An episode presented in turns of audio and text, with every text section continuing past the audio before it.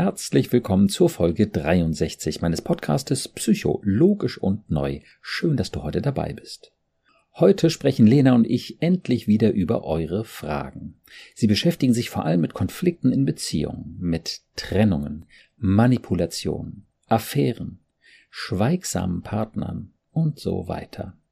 Um mit zwischenmenschlichen Spannungen gut umzugehen, ist es erstmal wichtig, sie treffend zu verstehen. Für dieses Verständnis, aber auch den Umgang mit solchen Konflikten bekommt ihr in dieser Folge einige Schlüssel in die Hand. Viel Spaß beim Hören. Vorher aber noch ein Hinweis auf meine offene Online-Gruppe. Dieser Podcast kommt ja jetzt erstmal nur alle vier Wochen heraus. Wenn ihr meine Unterstützung trotzdem alle zwei Wochen haben möchtet, seid ihr herzlich eingeladen, bei meiner offenen Online-Gruppe mitzumachen, die unverändert an jedem zweiten Mittwoch stattfindet. Dort könnt ihr einfach nur zuhören oder auch eure Fragen stellen, sodass ich euch dann ganz persönlich helfen und ein wenig begleiten kann, einen guten Schritt weiterzugehen. Den Zoom-Link bekommt ihr ganz einfach über meine Webseite unter Veranstaltungen.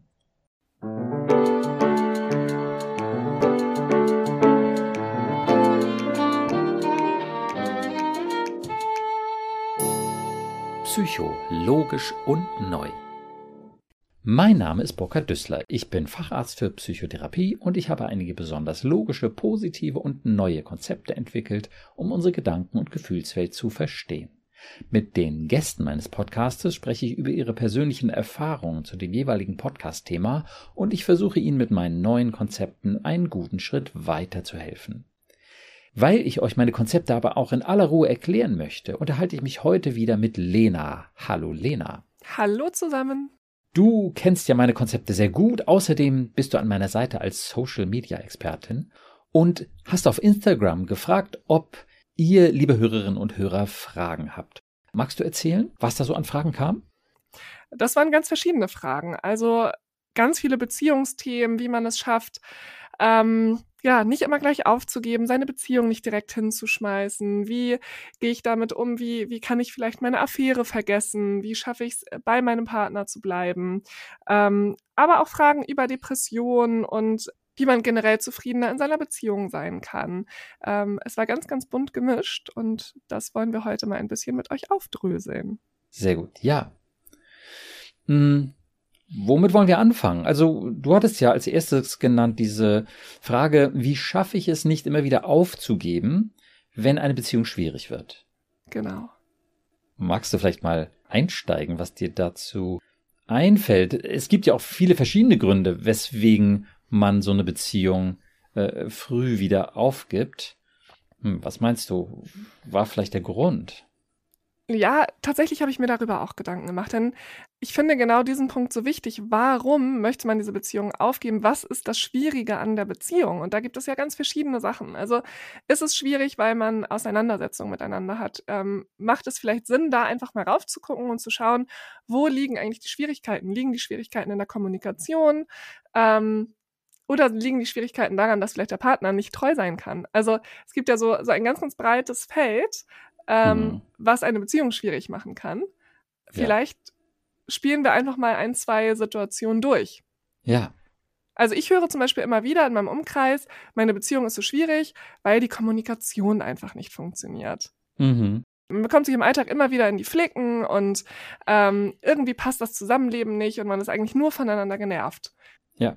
Wir haben da tatsächlich auch schon mal in einer Folge drüber gesprochen, ähm, in der es ganz viel um Kränkung ging. Also es ist ja häufig so, dass man sich gegenseitig gekränkt fühlt, ja, wenn man auf gewisse Sachen hingewiesen wird. Also wenn jetzt gesagt wird, du hast schon wieder nicht den Müll rausgebracht, dann hat mhm. das bei dem Gegenüber ganz, ganz häufig eben was mit Kränkung zu tun. Ja. Und ähm, da macht es einfach Sinn, mal hinzugucken, was sind eigentlich die Probleme in der Beziehung? Ja. Wo kommt es zu den Problemen? Wo, ähm, wo wird es kriselig? Und wie kann ich daran arbeiten? Was steckt vielleicht dahinter? Ja. Ja, Verletzlichkeit ist natürlich ein super wichtiges Stichwort. Ich will vielleicht einmal nochmal etwas äh, sortieren. Ich mache ja einen Unterschied zwischen unseren Schutzstrategien beziehungsweise dem Modus, in dem wir unsere Schutzstrategien hochfahren. Das ist ja der Gefahrenmodus, der kindlicher Aufpasser-Modus. Und da, ja, fahren wir eben unsere Schutzstrategien hoch, da ist dann irgendwie Empörung und ähm, Diskussion, Beschuldigung, Übertreibung und da geht dann irgendwie die Post ab, mehr oder weniger. Und dem anderen Modus, in dem wir sind, wenn wir uns wohl und sicher fühlen und ja, in dem wir irgendwie einen erwachsenen, realistischen Blick haben können und gut miteinander kommunizieren können. Und der Punkt ist eben, wenn man sich verletzt fühlt, dann rutscht man eben automatisch in diesen Schutzstrategie-Modus, kriegt damit einen Tunnelblick und ja, übertreibt dann eben in der Regel auch, dramatisiert das Problem und radikalisiert das, was man dann äh, von dem anderen verlangt oder was sich jetzt ändern muss, so. Und das ist einfach wichtig, dass wir möglichst wenig in diesen Alarmmodus reinrutschen, wo dann eben der kindliche Aufpasser oder die kindliche Aufpasserin den Ton angeben, meist mit einer ordentlichen Portion Empörung. Und dann wird es eben schwer zu kommunizieren. Okay, aber wenn man da jetzt so drin steckt und man hat das für sich auch erkannt, wie kommt man dann da wieder raus? Ja, also das ist eine wichtige Frage, wie kommt man da wieder raus in dem Moment, in dem man drin ist? Und die andere Frage ist, was muss man tun, damit man da gar nicht erst reinkommt? Ähm, ja. Also zu der Frage, wie kommt man raus, wenn man drin ist? Naja, das finde ich völlig legitim, wenn man in dem Moment des Schreckens, ja, was er sich eine Auszeit sich nimmt und sagt so Moment, ähm, ich muss da gerade mal kurz drüber nachdenken. Am besten dem anderen gleich auch sagen, dass man gleich mit ihm darüber reden will, dass man eine kurze Auszeit braucht. Am besten ist es natürlich auch, wenn man dann vorher schon vereinbart hat, dass, dass so eine Auszeit eine gute Sache sein kann, damit irgendwie dieser Konflikt nicht eskaliert oder zumindest man sich so festbeißt in dieser Geschichte. Ne? Eine, eine kleine Pause, um sich wieder bewusst zu machen, worum es hier eigentlich geht, um aus den Übertreibungen rauszukommen.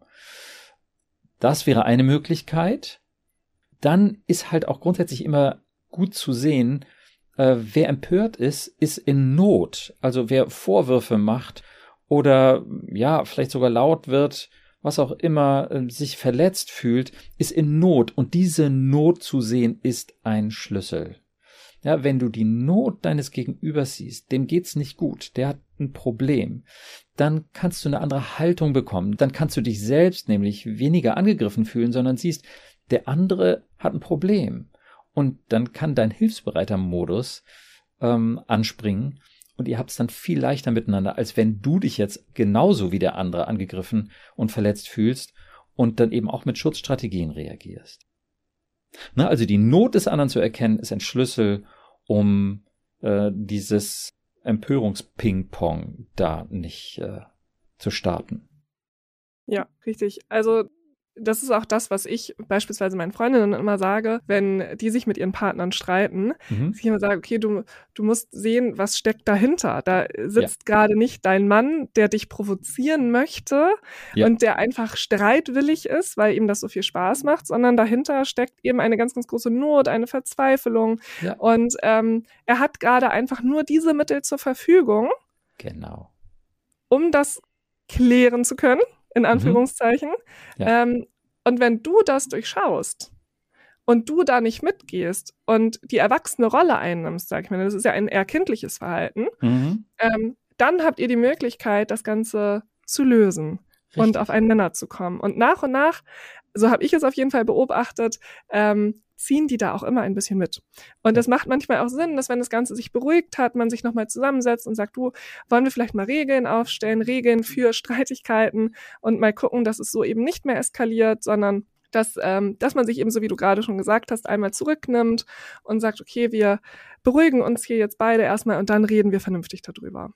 Genau, das ist einfach auch diese, dieser Ansatz, dass man eben sieht, Angriff ist nicht gleich Aggression und Respektlosigkeit, sondern Angriff ist ein Zeichen, dass derjenige einfach ein Problem hat, dass der einen Schmerz, eine Not, eine Angst, was auch immer hat.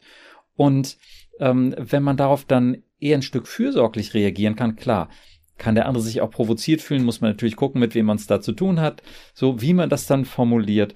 Aber dass man eben tendenziell eher sagt, so, oh, es tut mir leid, wenn dich das jetzt so getroffen hat, so, ne? Und hm. ähm, Genau, und dann ist es meist so, dass der andere eben dadurch auch sieht, hey, ich werde ja doch nicht angegriffen. Ne? Ich höre jetzt gerade, meinem Gegenüber tut's leid.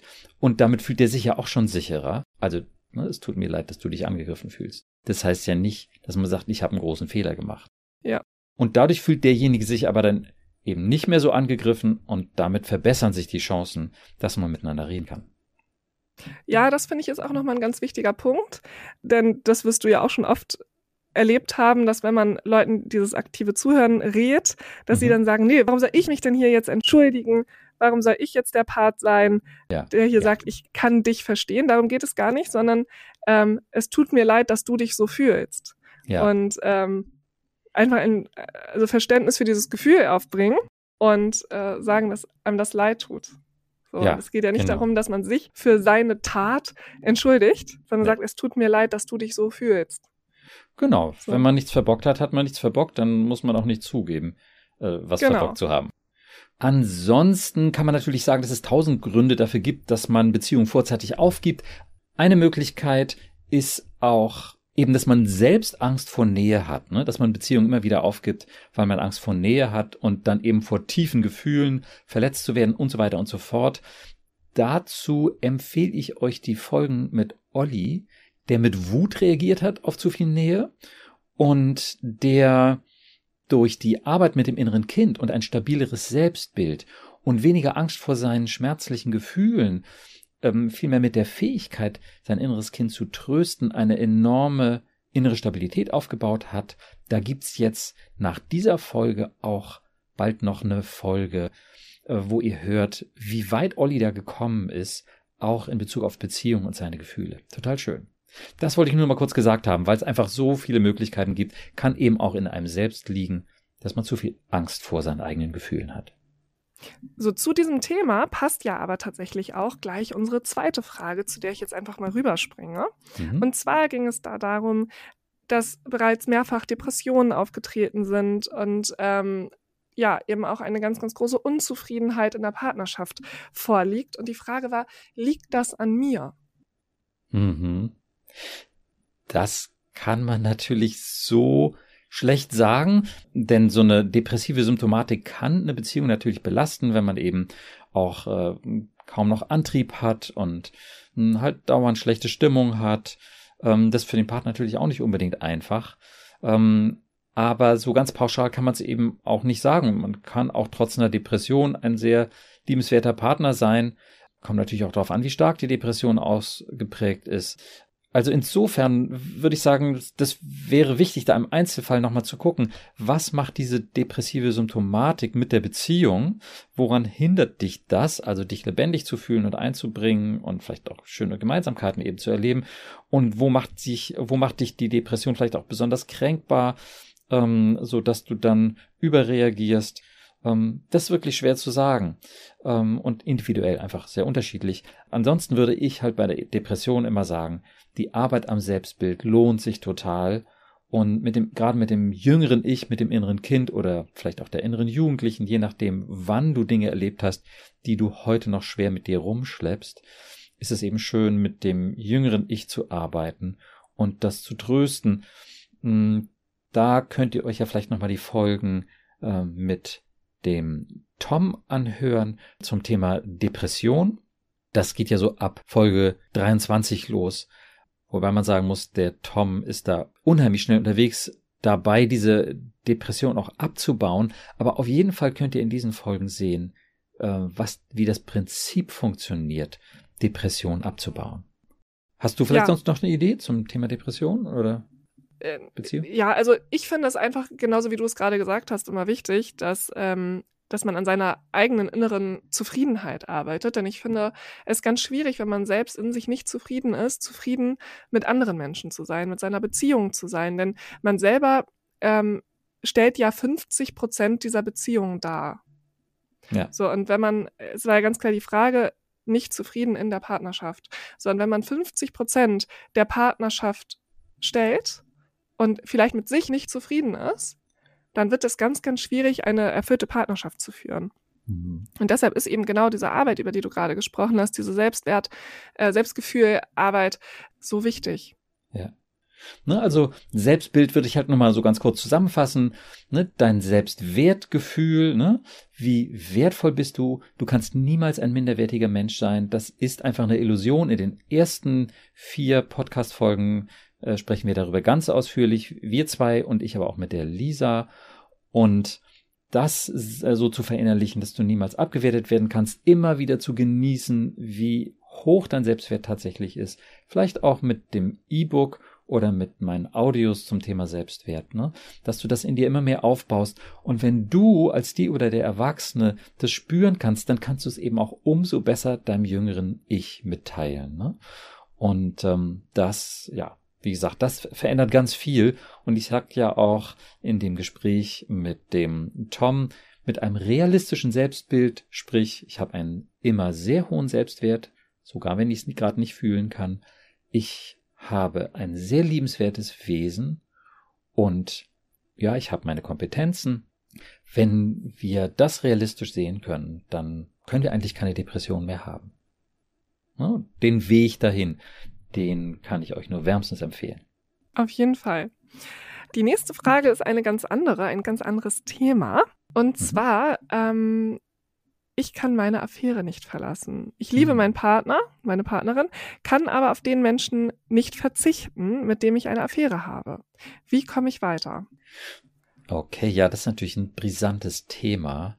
Und wenn man jemanden hat, den man ähm, eigentlich nicht haben darf, äh, kann es natürlich auch leicht passieren, dass man denn diese Person so idealisiert, weil man mit der Person ja auch keinen Alltag dann erlebt, wo dann ja die mhm. Schwierigkeiten mhm. in der Regel auftreten.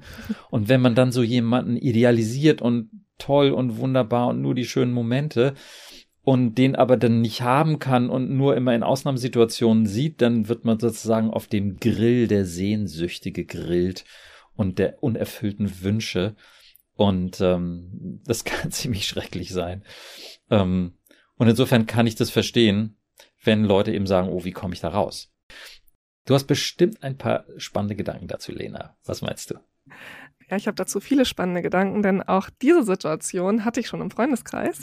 Ja. ähm, und das ist natürlich immer ganz, ganz schwierig. Und das, was du gerade gesagt hast, ist auch immer das Erste, was ich sage. Du teilst halt den Alltag mit demjenigen in der Regel nicht. Ja. Und ähm, all die Probleme, die man zu Hause hat, ähm, all die Kompromisse, die man eingehen muss und ähm, all die Schwierigkeiten, die hat man da natürlich nicht. Und ähm, man flüchtet sich da in eine Welt, die nicht die reale ist. Und manchmal macht es Sinn, sich mal Gedanken darüber zu machen, was passieren würde, wenn man mit diesem Menschen zusammen leben würde. Wie würde dann das äh, Leben zusammen eigentlich aussehen? Und ähm, ich kenne es auch, dass ähm, dass Dreieckspartnerschaften funktionieren können. Also ich, ich weiß ja nicht, ob das vielleicht eine Alternative ist. Ähm, hm. Hat sie dazu gar nicht geschrieben, ne? Nee.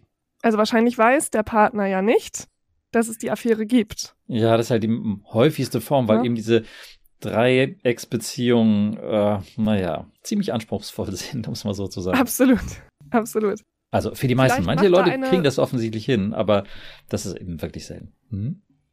Vielleicht macht da ja eine Realitätsüberprüfung einfach mal Sinn.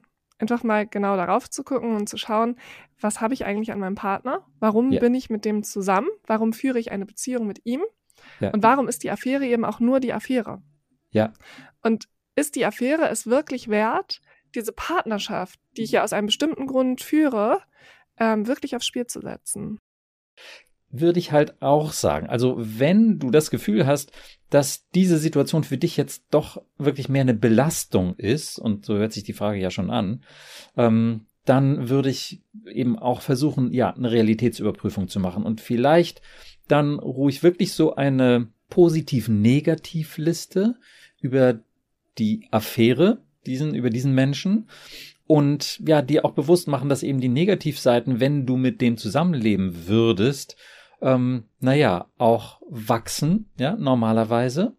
Und ähm, von daher mh, hm, vielleicht ein bisschen aus diesem Idealisieren, der andere ist einfach nur toll, nochmal rauskommst, um zu merken, nee, so viel glücklicher wäre ich am Ende dann wahrscheinlich auch nicht. Mh, hm, wenn du dann auf die Seite zu deinem festen Partner schaust, dann kannst du eben auf der Seite dir auch die positiven Dinge einfach nochmal bewusst machen. Ne, das liebenswerte Wesen, was jeder Mensch und auch dein Partner, deine Partnerin hat. Ne, und schauen, ob dich das nicht auch berühren kann, diese liebenswerten Seiten eben zu sehen. Und naja, schon eben auch an der Beziehung zu arbeiten und an der Kommunikation, auf dem Boden, ja, dieser, dieser liebevollen Sichtweise. Ne? Dein Partner hat ein liebenswertes Wesen. Wenn dich das Berühren erreichen kann, dann verstärkt das einfach eure Bindung auch. Ne? Mir fällt dazu gerade noch mal was ganz Spannendes ein, Burkhard, ja. denn wir mhm. beide, wir haben schon mal über dieses Thema gesprochen. Ich weiß gar mhm. nicht, ob du dich daran noch erinnerst. Ja. Aber vielleicht macht es Sinn, auch noch mal, wir haben ja jetzt das Ganze nur aus der Partnersicht gerade beäugt, noch mhm. mal hinzugucken, wie kommt es eigentlich dazu, dass ich meinem Partner fremd gehe? Also ja. was steckt eigentlich dahinter, mhm. dass ich dieses Bedürfnis habe. Und das hast du schon mal so schön erklärt. Vielleicht magst du es ja nochmal erklären. Und vielleicht bringt das ja, vielleicht ist das ja so der Schlüssel, um zu sagen, oh, da kann ich nochmal angreifen und vielleicht habe ich dann dieses Bedürfnis einfach gar nicht mehr. Aber was habe ich denn da Schraus gesagt? Da hast du was über, Selbst, also über den Selbstwert erzählt und ähm, ah, das hast du so schön aufgedröselt. Ähm, aber dass da immer eine ganz große Not hintersteckt eigentlich, wenn Menschen ihre, ihre Partner betrügen. Und wir haben in einer Folge darüber gesprochen, ähm, dass man diese Beziehung eben nicht immer aufgeben muss, sondern dass es durchaus möglich ist, das zu verzeihen, weil ähm, wenn diese Menschen eben an sich arbeiten, dieses Bedürfnis nach dieser Anerkennung woanders und so weiter gar nicht mehr haben. Ah ja. Naja, also es gibt halt verschiedene Gründe, weswegen man fremd geht. Und ein sicherlich sehr häufiger Grund ist, dass man eben bei der Affäre dann Anerkennung bekommt ne, und das als eine Aufwertung erlebt. Und mh, mm, insofern die Affäre auch dazu da ist, das eigene Selbstbild so ein bisschen nach oben zu schieben, ne, zum, zum Positiven hinzuschieben und sich einfach besser und wertvoller und wie auch immer zu fühlen. Und an der Stelle, naja, landen wir halt immer wieder beim Selbstbild und dass du dich nochmal betrachtest und meinetwegen auch als Frau beziehungsweise Mann betrachtest und ähm, deine Attraktivität äh, zum Beispiel siehst, ne, wenn man jetzt vom Äußeren mal anfängt, ähm, dass du halt so attraktiv bist, dass vielleicht andere Menschen dich angucken oder dass du eben jetzt auch diese Affäre hast, ne, das kannst du ja einfach mal abhaken, dass das so ist und in dein Selbstbild einbauen ne? und, und genießen und dann auch ein bisschen von diesem Affärenpartner auch abziehen, wenn du so willst, und zu dir nehmen. Ich bin attraktiv, ja, und ich bin ja ein, ein lebendiger Mensch und ähm, anziehender Mensch. Und dass du das für dich annimmst und genießt und an der Stelle vielleicht auch mit dir selbst nochmal arbeitest, auch wieder mit deinem jüngeren Ich also warum, warum sage ich das immer wieder mit dem jüngeren Ich? Weil wir eben in der Vergangenheit diese schrecklichen Botschaften, diese schrecklichen Beweise einsammeln. Ich bin nicht gut genug. Ja, und eben bin auch nicht attraktiv genug, was auch immer. Und äh, wenn wir das eben unserem jüngeren Ich sagen können, ja, ich bin gut, so wie ich bin, meinetwegen eben auch attraktiv und es muss ja nicht körperlich irgendwie den höchsten Anforderungen sozusagen äh, entsprechen. Aber Menschen, ja, haben ja ihre eigene Attraktivität. Und sich das bewusst machen ne? und diese positive Beziehung zu sich selber. Noch tiefer als die Attraktivität geht dann eben das, was ich eben auch zum Selbstbild gesagt habe, Selbstwert, liebenswertes Wesen, meinetwegen auch die Kompetenzen, dieses tiefe Ja, was du zu dir sagen kannst ähm, und zu deinem jüngeren Ich und nimm dein jüngeres Ich in den Arm und sag's ihm oder ihr egal, wie alt dein jüngeres Ich ist. Ne? Und damit hast du einfach eine Stabilisierung deines Selbstgefühls und brauchst einfach nicht so viel Anerkennung von außen. Es ist wirklich so. Damit wirst du emotional unabhängiger. Und ja, da wollen wir ja hin. Genau. So, dann gehe ich mal wieder zur nächsten Frage. Mhm. Mein Partner ist sehr verschlossen. Ich wünsche mir mehr Kommunikation. Wie knackt man die Schweigenuss? Ja. da haben wir natürlich auch wieder eine eher allgemein formulierte Frage, kann unterschiedliche Gründe haben, aber na, grundsätzlich würde ich mal sagen, Menschen sind verschwiegen, weil sie nicht gelernt haben, gut zu kommunizieren. Ja, und das ist ein Volksproblem, ne? Falls ja. dir das jetzt gerade was bringt, das zu hören, es ist ein Volksproblem. Fast jede Frau beschwert sich darüber, dass ihr Mann nicht kommunikativ ist. Ja. Also ich höre es immer wieder. Ja. Gibt auch ein paar Männer, die sich darüber beschweren, dass Frauen nicht kommunikativ genug sind. Oder, ich, oder zu kommunikativ sind. das gibt's sicherlich auch. Ja. Aber, mh, hm, naja, vielleicht kann man an der Stelle mal mh, hm, gucken, äh, wie halt eine gute Kommunikation ähm, aussieht oder was da einfach wichtig ist. Und ähm, grundsätzlich finde ich einfach wichtig, ein Interesse daran, über Gefühle zu sprechen. Ja. Mhm. Und ähm, diese Welt der Gefühle irgendwie auch interessant und faszinierend zu finden. Und hm, naja, das Problem, was dem entgegensteht, ist, dass eben Leute das schlichtweg nicht gelernt haben. Dann kann man sich meist die Eltern dieser Menschen angucken, die eben auch nicht besonders gut über Gefühle sprechen können. Aber dann ist die Frage, kann derjenige das lernen? Möchte der das lernen? Und genauso wichtig dann die Folgefrage, wie tief ist der dann bereit zu gehen mit seinen Gefühlen? Ne? Weil manche Leute reden gerne über Gefühle anderer, aber nicht so gerne über ihre eigenen Gefühle. Und ähm, naja, da können halt eine Menge Ängste im Weg stehen. Und ja, wie kann man die abbauen, wäre dann ja eigentlich die nächste Frage. Ne, wie kann man die Ängste vor den eigenen Gefühlen abbauen?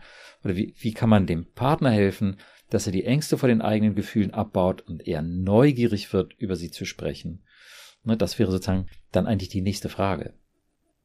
Es ist ja die Frage, ob da wirklich Ängste dahinter stecken. Mhm. Oder Meist ob vielleicht so. auch, vielleicht ist ja auch in der, ich, ich sage jetzt vielleicht ist in der Familie ja nie so richtig kommuniziert worden. Vielleicht sind es einfach nicht so kommunikative Menschen. Denn ich sehe jetzt gerade schon wieder unsere Nachrichten. Ja, bei mir ist es aber so, da stecken gar keine Ängste dahinter, sondern ich mag einfach nicht reden. Ja. Ähm, auch das gibt es ja.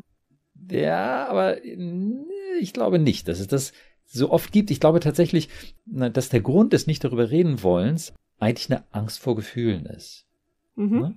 Und dass es einfach eine unheimliche Welt ist, so Gefühle auszusprechen, sich verletzlich zu machen, wie es ja oft auch irgendwie heißt, ne? sich zu öffnen.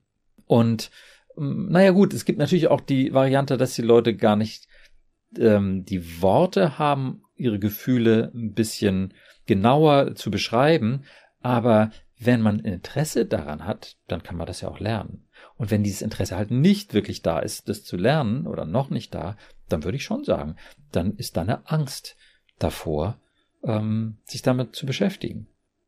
Und das ist halt auch wahnsinnig häufig so, dass in Familien, äh, in denen nicht über Gefühle gesprochen wird, ich meine, die haben ja alle Gefühle, ja, was machen die damit? Die schieben es halt irgendwo mhm. hin, ja, um, um nicht drüber reden zu müssen. Also von daher würde ich sagen, das ist schon eine Angst, ist halt dann die Frage, ähm, wie kann man die überwinden und, und wie groß vielleicht ist auch die Angst. Ja. Ne? Das kann ja sehr unterschiedlich sein. Ne, aber da kann man dann vielleicht mit dem aktiven Zuhören nochmal ähm, was bewegen und sagen, ja, irgendwie, du, für dich ist es total ungewohnt, das kann ich verstehen, aber auch einen Wunsch äußern. Ich würde mich freuen, wenn wir über unsere Gefühle sprechen können weil wir uns dann ja auch näher sind. Ne? Euer Wunsch, über Gefühle zu sprechen, ist auch ein Wunsch nach Nähe und insofern ein total schöner Wunsch eurem schweigsamen Partner gegenüber. Ja, ne? absolut. Ne? Also vielleicht gar nicht da immer so gegen die Tür äh, hämmern, so hallo, mach mal endlich auf so, ne? Und und nun rede endlich, ähm, sondern auch zu sagen, ich will dir näher sein. Es interessiert mich einfach, was dich bewegt. Das, das ist mir wichtig. Ne? Und ich möchte, dass du mich besser verstehst, weil ich dich einfach sehr lieb habe. Ne? Ja. Naja, und dann muss man auch sagen, vielen Menschen fällt es schwer, über Gefühle zu sprechen mit Menschen, die ihnen halt emotional auch sehr wichtig sind, weil da diese Verletzlichkeit so groß ist. Ne? Wenn die dann plötzlich enttäuscht sind oder empört, ups, dann steckt man gleich in einen viel größeren Problem, als wenn man mit jemand Drittem spricht, ähm, zu dem man jetzt nicht so eine starke Bindung hat, zum Beispiel im Therapeuten ja. oder einem guten Freund. Ja, und es ist natürlich auch so, dass wenn man jetzt einen Partner oder eine Partnerin hat, die das eben sehr gut kann, dass das schon auch einschüchternd wirken kann auf den Gegenüber, der das vielleicht mhm. nicht so mhm. gut kann und da so ein bisschen den Spiegel vorgesetzt bekommt und er sich ja. denkt, oh, auf dieses Niveau komme ich ja niemals, ich fange einfach gar nicht erst an damit. Also da vielleicht auch ein bisschen ja. gucken, dass man sein Gegenüber auch vielleicht mit seinen Gefühlen erstmal gar nicht so sehr überhäuft, sondern damit so peu à peu anfängt und äh, nicht gleich die ganze mhm. Kiste mhm. rauskramt und zeigt, was man alles selber preisgeben kann. Denn das kann eben auch total einschüchtern. Ja. Genau, es kann den anderen so ein bisschen erdrücken. So viele Themen, über die der noch nie nachgedacht hat. Und ähm, dann, ja, finde ich das völlig richtig, sich vielleicht ein bisschen zurückzuhalten, ähm, aber trotzdem dran zu bleiben, weil es ja so wichtig ist, über Ja, Beziehungen zu sprechen. Wie soll man eine wirklich tiefe Beziehung haben, wenn man äh, die Gefühle des anderen nicht kennt? Das kann eigentlich nicht wirklich funktionieren. Man kann sich schon sehr lieben, Ja. ja, aber nicht gut kennen. Ja, und man muss, oder man, man kann vielleicht ja auch mal gucken, in welchen Situationen man das macht. Man muss sich ja auch gar nicht unbedingt an einen Tisch setzen oder ähm, in einen ruhigen Raum auf die Couch, sondern vielleicht kann man sowas ja auch äh, in einer ganz lockeren Situation besprechen, während man zum Beispiel zusammen kocht, ähm, dass man nebenbei noch was anderes Mhm. tut, dass ähm, ja, dass der nicht äh, so sehr stark kommunikative Part äh, sich da nicht so erdrückt fühlt, sondern nebenbei vielleicht noch was machen kann Mhm. und dass die Kommunikation dann vielleicht etwas einfacher funktioniert, wenn nicht Mhm. so Rede und Antwort stehen muss. Total richtig, ne? Damit gibt man einfach diesem Menschen auch ein bisschen Zeit, äh, auf dem einen oder anderen Gedanken so ein bisschen rumzudenken und das so abzuwägen. Das ist sowieso wichtig, ne? Dass ähm, man dem anderen ein bisschen Zeit für seine Antworten gibt und da ein bisschen abwartet, dass er darüber nachdenken kann. Ähm, und dafür ist natürlich so eine lockere Situation auch geeignet. Ansonsten, naja, würde ich wirklich sagen, empfehlt doch mal dann eurem Partner ruhig ähm, mein Buch oder mein Podcast, denn wirklich ein Vorteil an diesem Ansatz ist halt, dass ähm, dann sofort auch was Positives im Raum steht. Ne? Zum Beispiel eben das Thema Selbstwert ja, oder Thema Stress und kindlicher Aufpasser. Ähm, ne, wenn man sich mit diesen Konzepten beschäftigt, dann hat man einfach auch gleich äh, positive Ansätze und von daher, ja, denke ich mal, das ist auch eben für Psycho-Einsteiger durchaus geeignet, um sich mit dem Thema anzufreunden. Ja, absolut. Ne, und dann kann man ja zusammen auch über so eine Folge sprechen oder man hört sie zusammen. Ne? Das kann man ja auch gut äh, miteinander teilen, wenn dann da eine gewisse Offenheit ist. Ja, das äh, kann ich absolut nur empfehlen. Und das Schöne an deinem Buch ist ja auch, Burkhard, dass man es ja gar nicht von vorn bis hinten durcharbeiten muss. Ne? Das ist ja auch immer die Angst von Mhm. vielen. Ich schaffe es ja jetzt gar nicht, so ein Buch durchzulesen. Ähm, ihr könnt euch Ja. auch vorne einfach im Kapitel einmal angucken, was sind eigentlich meine Themen, was mag ich mir durchlesen und ihr könnt von hinten nach vorne, von der Mitte nach hinten arbeiten. Ähm, das ist wirklich ja ein, ein Buch, mit dem ihr richtig arbeiten könnt. Das ist äh, kein Roman, den ihr von vorn bis hinten durchlesen müsst. Ne? Im Stichwort. Ja. Äh, Entschuldigung, genau, im, im, im Stichwortregister äh, findet ihr eben auch ganz viele Dinge, die ihr vielleicht jetzt im, im Inhaltsverzeichnis nicht findet, wo ihr einfach auch euch Anregungen rausholen könnt. Ne? Und was beschäftigt mich gerade oder was könnte mich jetzt interessieren? Genau. Also das ist eigentlich immer ein ganz, ganz tolles Handwerkszeug, um da ja ein bisschen Licht ins Dunkle zu bringen, sage ich mal. Ja. Und, naja, also wenn man jetzt über die Härtefälle redet, ja, also wenn man wirklich eine tiefe Beziehung haben will und man sieht, der andere hat einfach wirklich große Widerstände, ich muss einfach mal so sagen, ich habe es wirklich schon ein paar Mal erlebt, dass ähm, Partnerinnen dann, also Patienten von mir, mit Trennung gedroht haben, und zwar ziemlich konkret. Und auch wenn das einigermaßen die Holzhammer-Methode ist, hat das doch auch ähm, immer mal wieder gewirkt, ähm, dass der andere gemerkt hat, oh verdammt, diese Beziehung ist mir doch eine Menge wert. Und dann sollte ich jetzt doch vielleicht mal anfangen, mich ernsthaft damit zu beschäftigen, vielleicht auch selbst eine Therapie zu machen, je nachdem, wo der Hund begraben liegt, ob es einfach nur so eine gewisse Trägheit ist oder da doch auch ernsthaft was aufzuarbeiten ist. Also, naja, also bevor man sich trennt, kann man auch damit drohen. Schön ist es nicht, aber es kann wirksam sein. Das wollte ich auch noch gesagt haben. Ja, macht das nur nicht zu oft. Dann werdet ihr Ja. unglaubwürdig. Ja. Aber gut, ich würde sagen, wir kommen mal zum nächsten Thema. Ansonsten wird diese Folge nämlich wahnsinnig lang. Ja, Ähm, und zwar geht es da um eine manipulative Großmutter. Also wie geht man Ja. eigentlich mit manipulativen Menschen, sage ich jetzt mal, um, um sich jetzt nicht nur auf die Großmutter zu fokussieren. Ähm, und was steckt eigentlich dahinter? ja.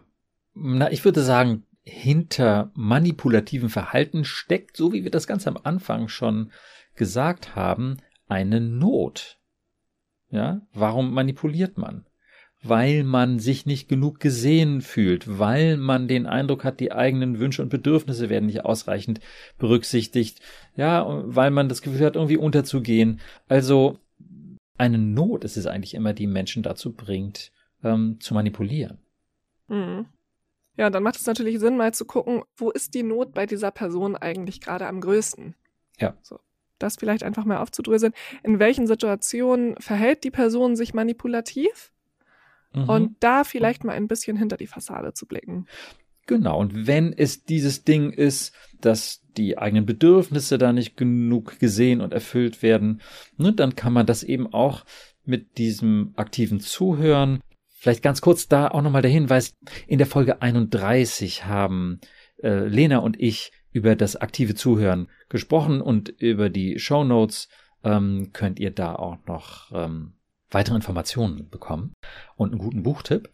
Ähm, und das aktive Zuhören einfach nach dem Prinzip, wenn du das so siehst, dann kann ich deine Reaktion verstehen. Also wenn du dich so vernachlässigt fühlst, dann kann ich verstehen, ja, dass, dass du einfach mehr Kontakte haben willst und, und dass du es doof findest, dass ich nicht für dich da bin. So, ne? Und damit hat man zumindest die Not schon mal benannt und der andere kann sich verstanden fühlen, beziehungsweise wird ja auch verstanden. Mit dem aktiven Zuhören kannst du dann auch eben auf diesen positiven Aspekt kommen. Du möchtest mehr Kontakt und das, ne, du möchtest mehr ähm, dies oder das, das kann ich verstehen, das finde ich auch grundsätzlich schön oder irgendwie liebenswert, was auch immer. Und dann, naja, ist es halt sehr häufig so, dass man dann aber eben auch eine gewisse Grenze ziehen will. Ne? Mhm. Und dass man sich eben nicht manipulieren und irgendwie über den Tisch ziehen lassen will und nachgeben, sondern dass man sagt, ja, das kann ich verstehen, das tut mir auch leid, dass du das nicht von mir in der Menge und Häufigkeit bekommen kannst, so, ne? Ähm, und dann kann man auch gern nochmal begründen, das muss keine Rechtfertigung sein in dem Sinne, sondern einfach nochmal begründen, das ist so, ich habe halt viel um die Ohren und so weiter, ähm, aber so und so oft können wir uns ja auch gerne sehen. Ne? Das ist dann wieder dieses Nein sagen, was mhm. in der Folge direkt davor äh, dann Thema ist, Folge 30. Ne? Wie kann ich gut Nein sagen? Da könnt ihr auch nochmal reinhören, wenn das euer Thema ist. Und damit könnt ihr euch eben auf eine faire und freundliche Weise auch abgrenzen gegenüber jemandem, der manipuliert, so, ne? oder versucht euch zu manipulieren. Ne?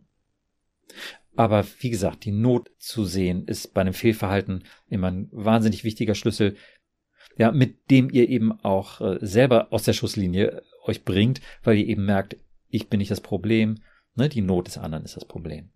Genau, das führt so ein bisschen dazu, dass man sich selber eben auch abgrenzen kann von dieser Manipulation. Ne? Genau. Ne? Ja, Borat, das war jetzt erstmal schon eine ganze Menge für ähm, mhm. euch da draußen wahrscheinlich auch.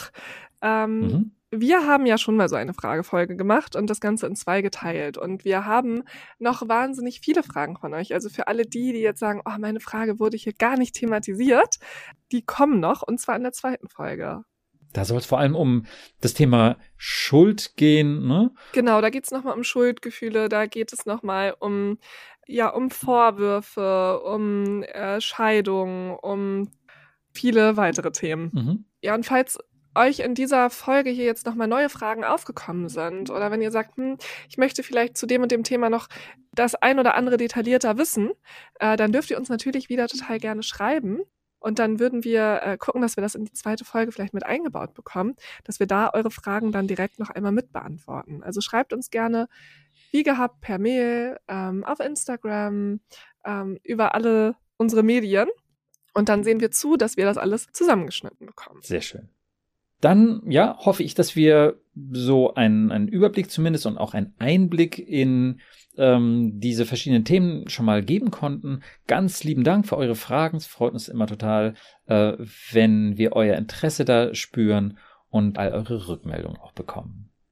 Genau, und für alle die von euch, die sagen, hey, ich, ich möchte vielleicht gar nicht, dass das in dem Podcast thematisiert wird, aber ich hätte so gerne eine Frage beantwortet, ihr dürft uns natürlich auch gerne schreiben also einfach eine private Nachricht schreiben und auch dann, ja, probieren wir immer schnell zu antworten und euch ein Feedback zu geben und euch zu helfen. Genau. Das machen wir zwischendurch auch immer wieder, genau, klar. Ja, dann, Lena, ganz herzlichen Dank für deine Ideen und deine Kommentare. Wunderbar, es hat mir wieder sehr viel Spaß gemacht mit dir. Mir auch und vielen Dank an euch für die ganzen Fragen, äh, dank denen wir überhaupt diese Folge machen konnten. Genau. Gut, also dann bis zum nächsten Mal. Bis dann. Ja, bis dann. Tschüss. Tschüss.